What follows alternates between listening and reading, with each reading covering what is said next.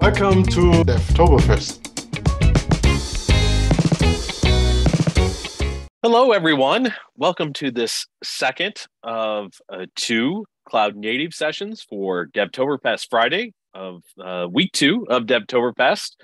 So um, I get to round up the educational sessions here today, talking about SAP HANA Cloud and specifically how it can interact with applications that are deployed on the Kyma runtime. But in order to do so, we have to talk a little bit about runtimes in general in SAP BTP. And I think this would go nicely with a uh, overall discussion of um, uh, of cloud native as- aspects of, of SAP BTP. So why don't we go ahead and dive right in? Feel free to ask questions in the in the chat as we go. I'll, I'll kind of keep an eye on it. I've got it over on my other monitor, but uh, but I'll stop uh, periodically and uh, check to see if there are questions. Um, but first, I want to talk. I've, I've just got the uh, the BTP cockpit pulled up here and this is our team's account, the the developer advocates uh, global account. We've got a bunch of sub accounts, we've got a bunch of different services set up in different ways so we can demo and and, and show things to you guys uh, and gals. Um, but um, I want to start by talking about the runtimes that are part of BTP, and we've got three main runtimes, right? We've got ABAP, we've got Cloud Foundry, and we have Kyma, which is a Kubernetes based runtime. And I start here because this is pretty important to the discussion. And, and there's a little historical context here, particularly with SAP HANA Cloud and how it's deployed in BTP and how you interact with it in BTP. But maybe let's start here talking about ABAP, uh, first of all. So if you use the ABAP runtime, it's a little different experience in BTP than either Kyma or Kubernetes. It, it sort of has its it, its own infrastructure, if you will. It, it's technically running on top of the Kubernetes infrastructure, but when you create an instance of um, of the ABAP runtime, you actually uh, you have to come here to um, uh, uh, to the Cloud Foundry level and ask it to create a, a Cloud Foundry Service Plan instance, which in turn generates an ABAP instance. But once that ABAP instance is generated, you don't really ever interact with Cloud Foundry to get to it, other than the service binding. Uh, you, uh, you can use that in Eclipse to to log on to that ABAP system. But it's then its own infrastructure, it's its own runtime. It's using the ABAP application server, running on its own instance of on a cloud, um, and it's sort of its own little thing. E- even here, when I come to um, when I come to this uh, uh, instance, or I, or I come to the web access for for ABAP, which is an application that gets deployed in your sub account, which allows you. Uh, oh, I actually, wanted to come here and click on the instance itself. There we are. When I click on the instance itself, we get its own management screen when it comes up here, which is a, a launchpad based management screen. So you really get the feeling that the the ABAP instance, uh, the ABAP runtime on BTP is is sort of thing unto itself. And architecturally, it's still the same ABAP that we know, uh, with a bit of a monolithic uh, architecture, a separate application server, um, sitting on top of a database instance. It's not a microservice uh, based environment. Um, so just keeping that in mind, I, I kind of set that up just to put the context here. Um, the other two runtimes that we have, and, and I'm just going to switch over here to a different one where I've got things set up. And the two that are more cloud native, if you will, are the Cloud Foundry runtime and the Kyma slash Kubernetes runtime. Kyma being the open source project uh, or flavor of Kubernetes uh, that SAP offers, uh, both as an open source project and as an integrated part of SAP BTP.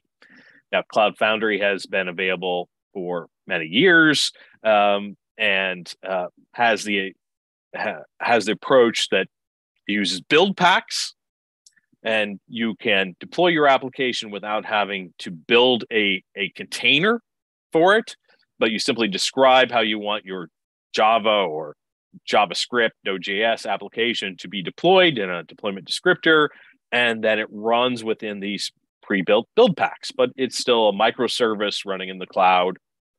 Uh, the other side of that, the Kyma Kubernetes, is not that dissimilar on its architectural surface, um, but there are definitely differences when it comes to scaling and, and how things are deployed. And and and one of the big differences there is uh, that you need to deploy uh, an OCI based container uh, to uh, to uh, Kyma Kubernetes, and that's going to have a little impact later. And and and uh, Kevin Muessig did an excellent session uh, last week, giving an introduction to Kyma and Kubernetes, um, and and and talked about containers there uh, in that session. So I won't repeat all that, but just just so you know that we have those two separate things.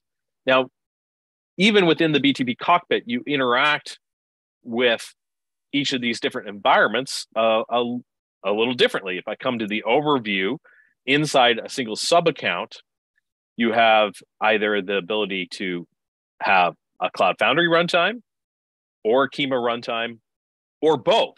And, and when you have both within the same sub account, they're two completely different runtimes you know different access points different uh, api endpoints different urls to access them separate uh, separate administrative layers separate security layers you know on the cloud foundry side you have you have spaces and, and orgs that that you manage uh, Kyma, you have a namespace. So they're they're really architecturally through completely separate things, although both can exist in the same sub account and and services running services and applications running in one runtime can interact with the other and vice versa.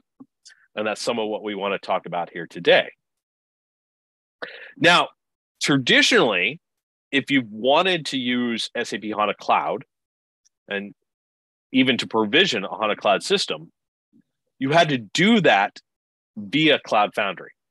So, for instance, if I wanted to create an instance of HANA Cloud, I would have to navigate from my sub account into Cloud Foundry, and I would have to go into a particular space. And like I have this TechEd space here. And once I was at the space level, I could then see my HANA Cloud instances. They were actually um, uh, Cloud Foundry service instances. We use the Cloud Foundry service plan to create an instance of the HANA Cloud database.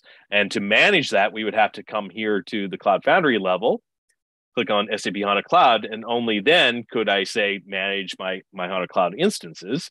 And then you actually got a separate tool that opened this HANA Cloud Central to allow you to manage all your HANA instances. But you had to do everything within the context of a Cloud Foundry organization and a Cloud Foundry space. Now, this has traditionally been the way that we interacted with, created, administered, uh, accessed a HANA Cloud database instance. But just a few weeks ago, and I'll pull up this blog post by, by Tom Slee uh, he announced and, and detailed that, um, uh, and I just put a link in the chat to this blog post if you want to have a read later. But HANA Cloud is now gone multi environment, which means it's no longer required to go through Cloud Foundry in order to provision or access your HANA Cloud instance. Um, and eh, you know it was kind of ironic because this this is what was happening before he's got a great diagram in here hana cloud on btp has always run on the kubernetes landscape. Uh, that's where we provision it. That's where we scale it. That's where we run it. But even though that was running on kubernetes the only way that we've had up until now in order to provision and access that was to go through cloud foundry. So all the browser-based tools, the CLI tools, we had to go through the CF UAA, uh, so uh, uh, user authentication authorization instance in the CF layer, which meant all our security and roles had to be set up at the Cloud Foundry level. And then all the tooling had to run through a Cloud Foundry service instance in order to be able to communicate with HANA Cloud. But what we just added is no longer do we require access to go through Cloud Foundry. You can still access your, your HANA Cloud instance via Cloud Foundry, but now we allow you to access it directly uh, without going through Cloud Foundry. So you can both provision the, your, your instance of HANA Cloud using the BTP command line instead of the CF, the Cloud Foundry command line. You can interact with it using the BTP command line, or we can navigate now through the cockpit directly to our HANA instances without ever having passed through a Cloud Foundry instance. Now, this has a couple of advantages. One, it, it simplifies things uh, to a large extent, particularly if in your particular application architecture or your um, uh, your BTP setup, you don't plan to use Cloud Foundry. Maybe you only plan to use Kyma. Well, now you no longer need a Cloud Foundry instance or Cloud Foundry runtime to provision the HANA Cloud instance. You can do that with uh, w- without Cloud Foundry. it simplifies the uh, security setup because now we can do our security and role collections at the sub account level instead of having to have them at the Cloud Foundry org and space level. And that makes the, the setup and authorization and role maintenance much simpler as well. So let me show you a little bit of what this looks like. I, I showed you how we've had to access it uh, in the past. We've had to go into a Cloud Foundry instance, uh, runtime instance. We had to navigate down to the space level, and only once we were at the space level could we access SAP HANA Cloud. You can still access your instances that way. I, I just did that. I got to my instance, and it still knows that you know I'm, I'm going through this organization, this space to access this HANA instance. So if that's the way you still want to access it, that's fine. You you have that ability. You don't have to change anything. But as this notification here lets you know, is that now HANA Cloud is available in a multi environment to make things simpler. And how this works, let me let me go back up to my uh, sub account level. And at the sub account level, I'm in neither Cloud Foundry nor Kyma. I'm at that level above the runtimes. But this is where I can now manage my HANA Cloud instances. But what you have to do is you have to add an entitlement to your account. There's a new entitlement for HANA tooling. Uh, so basically, you come in here and you would do configure entitlements, and you would add a service plan. And if you just search for HANA and under HANA Cloud, what you see is uh, maybe you already have some service plans added, like HANA HANA Cloud Connector, as I do in this sub account. But there's a brand new one here that you might not have assigned to your sub account, and it's tools. Uh, this is this is all the tooling that you need to provision and administer your HANA Cloud instances. And by adding this uh, plan to your sub account, uh, what this does, and I've already added it here, but you would just check it and add it and save. But what that does is now when I come here to instances and subscriptions at the sub account level, you're going to see a new application added to the sub account. And now I can just click on that to go to the SAP HANA Cloud application. And that's going to take me to the same HANA Cloud Central.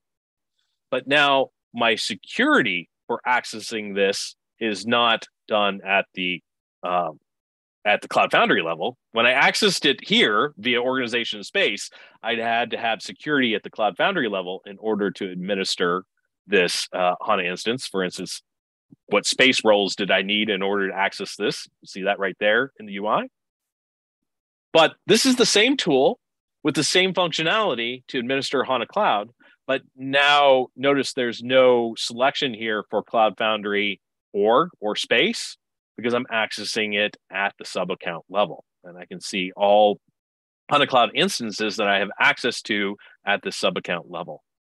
Um, and all my security is now done at sub account roles. So no longer tied to Cloud Foundry uh, specific security, but that higher level BTP sub account security. Now you may be wondering then, you know, I I can, of course, create a, a HANA Cloud instance and it will be created at the sub account level. But we need still need some way to associate our HANA Cloud instance to our specific runtimes. And right now for Cloud Foundry, you can do this just by coming in here and using actions, manage configuration. And one of the configuration tabs is this instance mapping. This allows me to map my HANA Cloud instance that now lives at the sub account level to one or more Cloud Foundry organizations and spaces. And that's exactly what I've done here with this instance. I've mapped it not only back to the same Cloud Foundry runtime instance that's in this sub account, but I actually mapped it over to another Cloud Foundry instance and space that's running in a different sub account. And that allows me to create HDI containers that connect automatically to this HANA Cloud instance. Because that's the other part that's important here. We don't yet have the ability to map, as I'm doing here, to Cloud Foundry. I don't have the ability to map my HANA Cloud instance to Kyma. Not yet. That's that's that's something that's coming down the road. But that means that we still have to use Cloud Foundry as soon as we want to create a HDI container, which we need in order to create a schema and users in the HANA database to deploy our applications. So while I can, can provision an entire HANA Cloud instance at the sub account level, I still need Cloud Foundry to provision the HDI containers. And therefore, I need a way to provision HDI containers but then access them from the Kyma side. And and this is what I'm I'm going to show you next is um, how can I take this HANA Cloud instance that's at the sub account level, but create HDI containers at the Cloud Foundry level, and then expose those HDI containers to to Kyma. A little little complex still, and we're on the road to hopefully make this easier in the future when you would just be able to instance map these to Cloud Foundry as well, and then create your HDI container. I'm sorry, uh, map these, uh, do instance mapping to the Kyma runtime as well, and then hopefully we'll be able to create HDI containers in Kyma. But until we get to that point, we have to we have to deal with it this way. Um, so, what does this mean to you as a developer now? If I would go back here come back up here to my overview. I've got a, uh, a CAP application. Uh, so this particular CAP application, this is my little Star Wars demo that I've used in in other places before. Let me just, uh, I'll grab the, the URL for this real quick. If you want to check this out, this project, and I've adjusted the project to include all the Kyma deployment stuff that I'm going to show you here today. If you want to have a look at this, uh, I'll put the link in the chat. It's all available in the SAP samples GitHub repo. Um, but let me show you what we've had to do to make this uh, all work with uh, uh, with Kyma. So a couple things that we that we have to do. First of all, my HDI container now has to be created in advance uh, so I would still go to the command line. Let me just uh, actually do everything folder and actually let me do a CF log on here. So targeting the right location.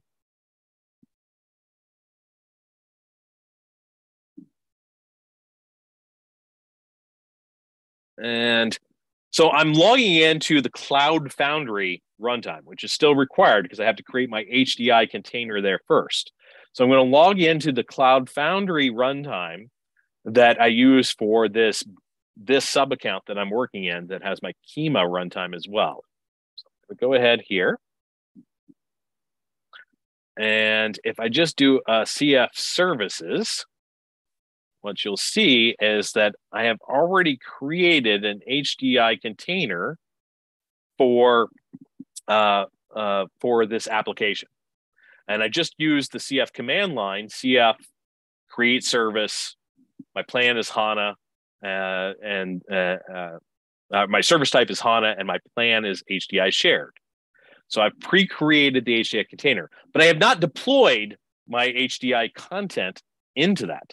The HDI deployer, I no longer have to deploy to, to Cloud Foundry. I can put that on Kyma. So I'm going to deploy my CAP application and my HDI deployer on Kyma, and all the content that goes into the HDI container will still come from Kyma, but I have to create the service instance, an empty service instance to begin with, for my HDI container. Right now, still via um, uh, via Cloud Foundry, but that's that's sort of the last thing that I have to do via Cloud Foundry. All right. Um, now, CAP, since the, the Cloud Application Programming Model, since the 6.0 release that came out this past summer, has functionality to make it much easier to deploy your CAP applications on Kyma. Um, and there's a couple different aspects of this. So the first thing that we have to do is we have to package our application as a, a Docker image or, or any OCI compliant container image. Now I'm using Docker in this case. Just, uh, yeah, my Docker's right. So, and I'm using uh, uh, Paketo build packs as well. So I didn't, uh, if you look at my project, I don't have any um, uh, any definition for Docker images. I uh, I don't need any uh, definition for Docker images because I'm using this this built-in build pack functionality uh, uh, from Paketo, and what I need is I need this build command line uh, tool. And let me just um, where's my oh there's my package JSON, and I put all the scripts that I need here uh, in um, uh, in my uh, package JSON to make it easier. Uh, but what I need is you just issue this pack command. Oh, let me just uh, this uh, the pack command, which I've installed, and this is a CLI for building apps using cloud native build packs. And this is going to take a Java or a Node.js application, and it's going to package it as an OCI compliant image, a Docker image. Uh, and I don't have to do all the, I don't really have to know much about Docker at all. I just issue the command, you know, pack build, and I give it the path of my project. So, like if I want to take the server component or the database deployer, both of which are Node.js applications, and I tell it which builder to use, like the Paketo builder base, uh, so a base image. And this is very similar to what Cloud Foundry does behind the scenes when you deploy an application to Cloud Foundry. It's got built in build packs that create the base image of your application, keep you from having to uh, uh, uh, to supply that. So, for instance, I could just do npm run pack, and it's going to repackage uh, this part of my application into a Docker image. So that's what you see it here. It's downloading the uh, the base uh, build pack.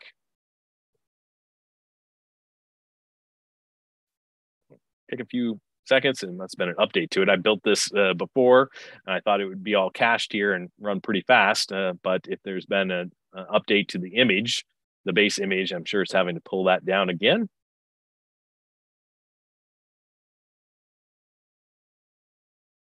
There we are. That's that's going pretty good.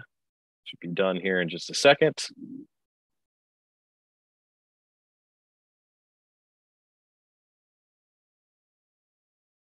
Complete. There we are. Yeah, found a newer image.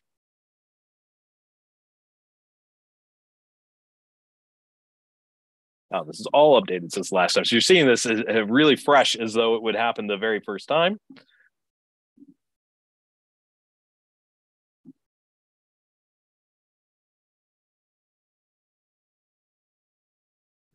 hopefully in a second here to be finished.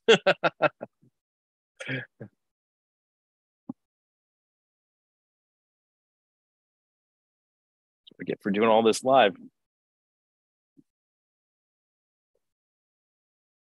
Maybe I'll have to kill this too. We don't want to wait while it downloads the, the whole image here.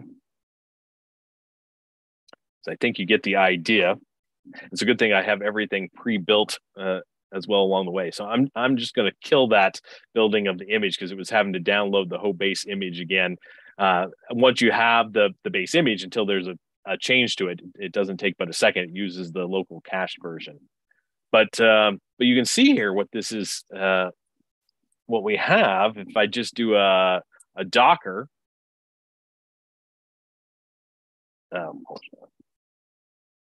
Docker images then uh, the base build packs are also Docker images. I can see those in here. And I've already built these in the past. I've got my database deployer and I've got my uh, uh, uh cap server image.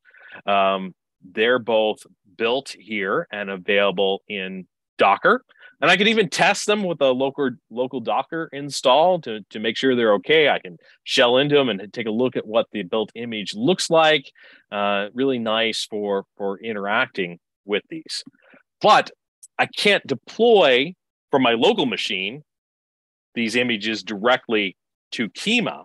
I need to get these Docker images into some central registry so that they can then be uh, uh, seen from uh, from Kyma. So what we want to do there is just publish them to uh, to a central um, a, a central Docker registry, and um, uh, basically you just do a Docker push once you've tagged these to a registry. So I I did a little tag here, so you see the uh, uh, like server and the database. I tagged those with the URL of my Docker registry, I'm using the GitHub Docker container uh, uh, container registry, uh, and then SAP samples, Cap HANA. Uh, that's the uh, uh, that's the SAP samples repo. So I've actually published these back to SAP samples, so we can see them here. If I would just come to um, the the source code where the source code is shared, you see there are two packages that's these two Docker images that I've just built locally. And then I did a Docker push, uh, and they're published here in the GitHub container registry. Um, yeah, I don't know. I, I saw the question about the 42 years ago. I don't I don't know why I'm getting the. It says that they were published 42 years ago. They they certainly weren't. Uh, I published them 17 days ago when I set all this up and and tested it initially. So I don't know why Docker desktop is reco- is reporting 42 years ago. Something something weird going on there, but I'm not sure what what it is to be honest. But it doesn't seem to be negatively affecting anything else than reporting a weird uh, uh, last published date. Um, but now that these are in the Docker uh, container registry and available publicly, um, I am able to deploy these to Kyma. Now, the deployment to Kyma, this is where a new command uh, in CAP, if you just do a CDS add Helm, it will add Helm charts to your project. Now, I'm not going to issue that command because I already have some and I don't want to reset them. Uh, but what that creates when you issue that command is you actually get a chart folder and CAP generates uh, all the deployment descriptors, all the Helm uh, deployment descriptors that you would need to deploy your application to Kyma or, or really any uh, Kubernetes based deployment. And what you have to do is um, you just have to replace a couple things. It, it read my my project structure, and this creates something that's very similar to the MTA YAML. If you know, I was going to deploy this application to Cloud Foundry, but but now it's it's set up to deploy to Kyma Kubernetes. But what I have to do is uh, I have to fill in a couple things. I need a secret that tells it how to access my container registry. This is a secret that I set up once in advance in in uh, in Kyma with credentials, a, a technical user that can connect to GitHub and connect to the container registry and read my images because they're secured. I don't want just anybody to be able to deploy my applications. And then I had to put in the registry URL. So, uh, happened there? Well, uh, I have to put in my uh, URL to my container registry for the two images that I want to deploy, my database and my server. And uh, and then I also need a secret that tells it how to bind to the HDI container instance. So it knows that that instance is over in Cloud Foundry and everything that's generated uh, by the cap add helm command takes care of all the technical details of how to connect to that. I mean, you can go in here and you can look at some of the other um, uh, the other things that got generated as far as uh, the additional schema, how to connect to the HANA deployer, um, the YAML to to make that connection. I didn't have to write any of this. This was all generated for me by by CAP. All I have to do is fill in the name. Um, oh, oops.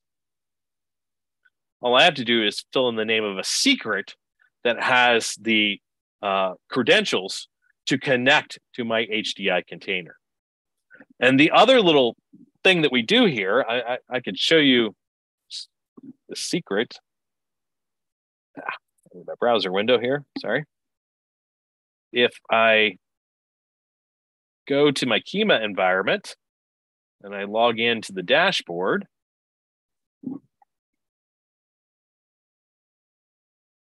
where's my there we are. Just didn't open for me.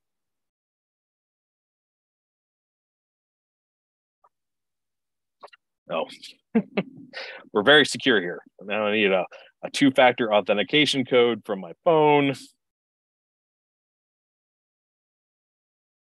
right, sorry about that. One second.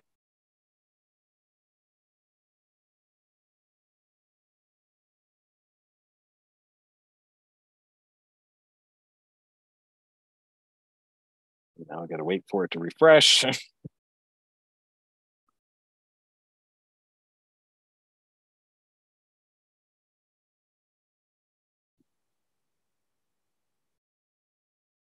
I'll bring it back. Sorry about that.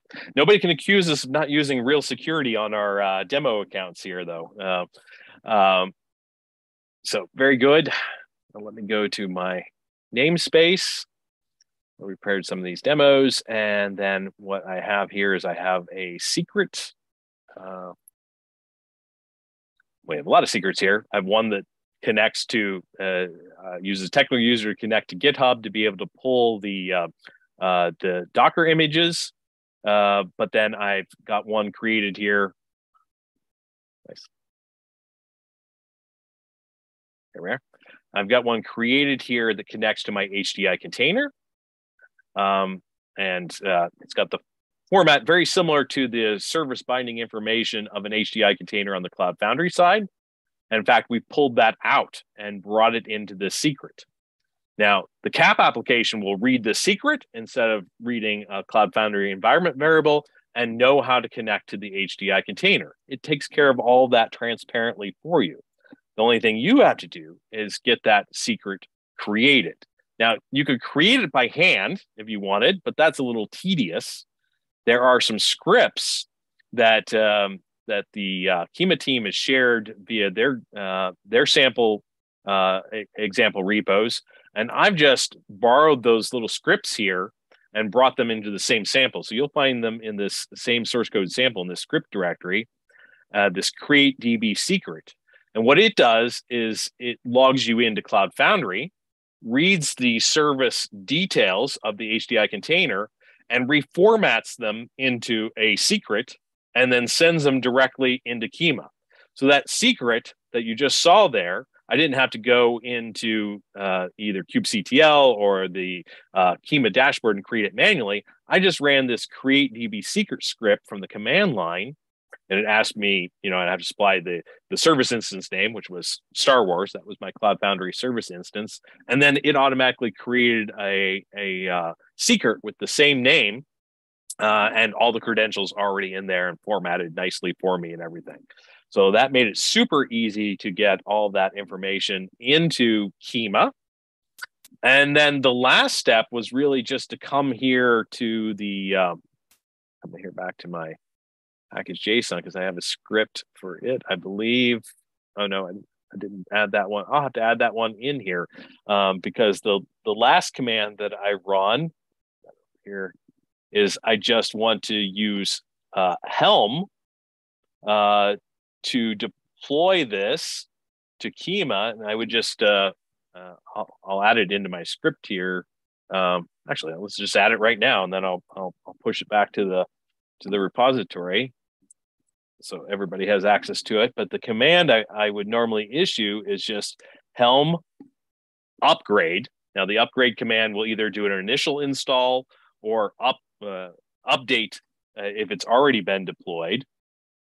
Um, install SnapPI. That's the name of my application.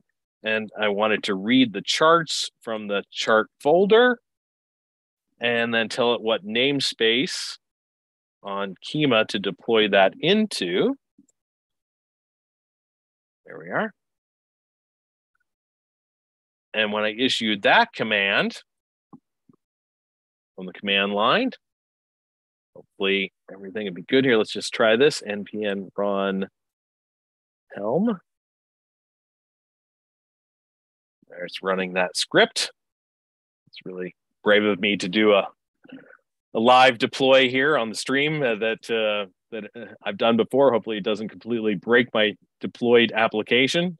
Um, it's taking a little while to connect there, but it should be deploying that to Kubernetes. I can also just uh, oh, shell here. CTL is command line to interact with Kyma or Kubernetes in general. I think I can just say uh, this pod uh, oh, Gitpod. CTL get on. You can see that it is already running. I had deployed it 14 days ago when I did all this setup. Uh, so I'm not sure. Oh, there we are. I was, just wasn't patient enough. There it was. It sees that uh, uh, that it has upgraded that. Happy helming although there was really no changes for it to make because I did I didn't change any source code and I already had the application deployed. So I don't think it really uh, it probably I don't even know if it restarted it. Let's look the now still age 14 days ago. Um, but that deployed both the database deployer and ran it. So it populated all the content into the HANA database, uh, started up my CAP application, it even lets me know the URL that it's now running at, and everything went right. I should be able to click on this URL, open it. There we are. And here's my CAP application running on Kubernetes. And if everything worked, I should be connected to the HANA database and have access to the data that's deployed in it. Cross your fingers. Yes, we are. There's the data coming from the backend HANA database, um, but connected to the instance running on Kubernetes. So my CAP application is all deployed on Kubernetes.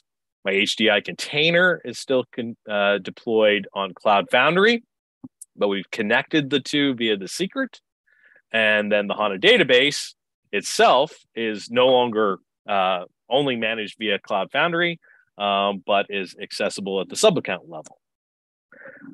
Now, I know that was a lot to go through. I don't know if we've got some questions in the chat that uh, that I've missed. I can go back and take a look. Um, uh, good question from uh, Javier. How do I set up all this on my machine? Um, there are some instructions. Um, there's a tutorial um, in developers.sap.com. I would have to look that up. If nothing else, I'll add it to the uh, to the description of the video that help you get all these uh, all these things set up. Uh, but I think somebody mentioned uh, mentioned uh, Choco, uh, Chocolatey, the Choco command. Um, uh, that is a great package installer if you're doing this on Windows, and I do use uh, Choco myself. Um, uh, Chocolatey. Um, what's what's the command? Choco. um, I, I think I know I can do outdated and show me any uh, chocolatey packages that that I need to update. Um, so you see some here. I use um, I use Choco or Chocolatey on Windows to uh, manage my Kubernetes uh, run uh, client, my Helm. Uh, you see a couple other things here. The the build pack, uh, the build command, uh, the pack command, I should say, for packaging the build packs. I installed that with uh, Chocolatey. So it's a great package manager for Windows if you need to install these tools. Other OSs have uh, other package managers, um, but uh, but yeah, really really helpful command line tool. Definitely for working with Kubernetes, Kyma in general. You're going to need a couple uh, of local tools, local CLIs. You're going to want to have well, you're going to have to have something that interacts with Docker or OCI compliant um, Docker images. So I've installed Docker Desktop. I've installed the Kubernetes command line tool, uh, kubectl. I've installed the uh, the build tool, and of course I have uh, CDS uh, installed as well. The CDS command line for for for doing uh, um, cap development, and you have to install the Helm command and and you see two of at least those that are outdated that I need to update here on my local machine, the Kubernetes CLI and the and Kubernetes Helm. Um, I have these all installed on my local machine to make development easier. Hopefully that addresses that question. If not, let me know. Um, oh, there were some questions about the oh my uh, uh, the oh my posh. Um, uh, if, if, you're wondering about like uh, how I've I'm running PowerShell here uh, in my uh, terminal window, and the little extra information that I get here on each command line, like what git uh, um, git branch I'm in and stuff like that, what node version. That's all. That's all from uh, uh, Oh My Posh, uh, which is a pretty cool tool if if you're uh, if you're doing uh, lots of command line work. Uh, what else we got? Other questions? If you would deploy a new cap, would you prefer Kyma environment or Cloud Foundry and why? No, that's a good question. Um, both are well supported. Um, the Kyma is still a little bit more complex, as you saw here, because we have our HDI containers still in Cloud Foundry. Ideally, we would make the HDI container instances uh, that being able to create that service instance directly in Kyma. And then I would almost say that Kyma would be easier from a deployment standpoint once we get that piece of functionality. Right now, because you've got to kind of live in both worlds for that one step, that makes it a little harder. And if I was a novice, I would probably maybe still do Cloud Foundry today if that was if I was only looking at it from a deployment experience. But I think once we get that HDI container support over in in the Kyma side, uh, it would almost even have an advantage of, of, of being easier. Um, but I think it comes down more to well, which runtime do do I want to uh, consolidate everything in Kyma and use Kubernetes? Do I need the scaling capabilities of, of Kubernetes? It scales a little differently, a little better than than Cloud Foundry. I, I, I think most people would uh, would agree with that. The networking cross service works differently in in Kubernetes in general. Um, it, it, creates you have the ability to create a private network between uh, between your microservices, and you don't have the the same capabilities, certainly not as easily on the Cloud Foundry side. So you kind of get into a very deep discussion of the architectural differences between Cloud Foundry and Kubernetes. Um, but ultimately, that's um, that's a decision for for you to make which one works better in in your particular technical requirements with your team's um, uh, skill sets, uh, you feel more comfortable with. But as you've seen here, we're trying to get to the point where, from a development tool experience, from a SAP Cloud Application Programming Model experience, uh, from a BTP experience. We really want them to be quite equal and, and allow that decision to come back to you to decide based upon other factors. It, it is no longer a decision based upon, well, X doesn't support Y. We want to get to the point where all of our all of our development experience supports both equally well. So that makes that uh, makes that decision you can make that decision based based upon other factors than what we support at, at SAP. So I, I hope that that answers your question. Um, if you want to have more control over the components that support your CAP application, you should go for Kyma. Um, I, I would agree there. Um, I used the uh, build packs here, but I could have also built my own Docker image from scratch and have much more control over the the whole image, the security setup. So Kyma is kind of giving us now between between these build packs or the ability to drop down and have complete control, the full range I can have the Cloud Foundry like experience, or I can have the more traditional uh, Kubernetes dis- experience.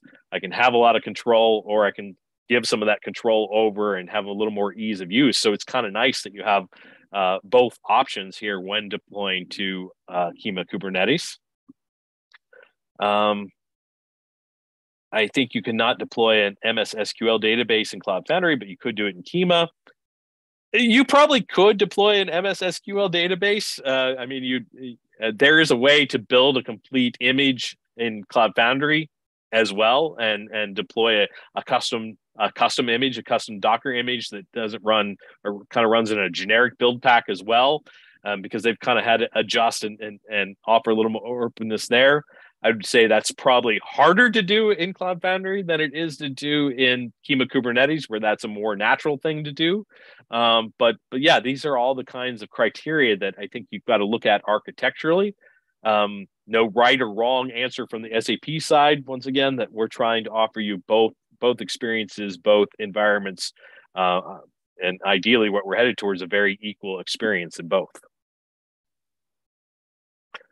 Uh, Okay, uh, just a clarification there. Um, yeah, I think that's most of the que- I think that's all the questions that I saw in the chat. Some very good discussion going on there. Um, no, give it another moment or two to see if any other questions pop up here. But otherwise, I think that's all the questions that we had coming in. Uh, once again, I put the link to the um, the SAP samples repository where uh, where all this lives, including the Docker image. Um, that's available here in the chat in the description. Um, I'll push this in just a minute uh, where I missed the Helm command. I'll add that uh, to the repo. But otherwise, all this is available in that repo. If you want to take a look at the scripts, the uh, the Helm charts, uh, all the all the command line scripts I put here in the package JSON uh, of the project as well. So you have those, you can look at them, try to recreate it. Um, and the Docker images are out there in that same repo. And I made those public as well. If you want to try those out, uh, you can as well. Okay. Uh, there's a question here, but SAP BTP CD support containers right now? I'm not sure what you mean by. CD. Uh, I mean, the CI/CD pipelines. I, uh, maybe maybe you have to clarify that that question for me. I'm not sure what context that you're in. Um, I mean, we don't have a container registry as part of SAP BTP. For instance, I use the doc uh, the uh, the GitHub container registry. You could also use the Docker container registry. That's a matter of your personal preference what container registry you want to use. But you do use a third party container registry in order to deploy to uh, to BTP. Uh, can you give a sense of how mature development is for HANA Cloud? There's such a large number of technologies that seem to continue to evolve in recent years. Um, I mean, I think HANA Cloud on on uh, as part of SAP BTP is quite mature now. It's been available, um, I want to say, for two and a half years. Um, you know, it, it's built upon uh, the existing HANA code line, but where we built additional functionality in for cloud scaling. Um, I don't think you'll find wild differences like at the SQL level or things like that. Uh, it's where most of the new innovation is being developed for HANA Cloud is it, or for HANA in general is is on the HANA Cloud version, and with things like the new uh, multi-environment support and things like that. Uh, we're trying to make it as comfortable as possible to access that HANA Cloud instance from from um, from all the available runtimes on BTP. So I think we're at a at a really good point there with with HANA Cloud now.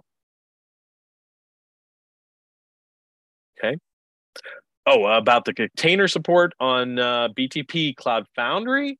Um, I know it works. I've done it before. I've deployed a generic container to Cloud Foundry. Uh, you have to uh, you have to supply the build pack full URL, uh, and it's maybe not a local build pack that's pre-installed into our Cloud Foundry runtime, but you can supply the full build pack in your MTA YAML um, to point to a public build pack, and it does work. Um, I don't.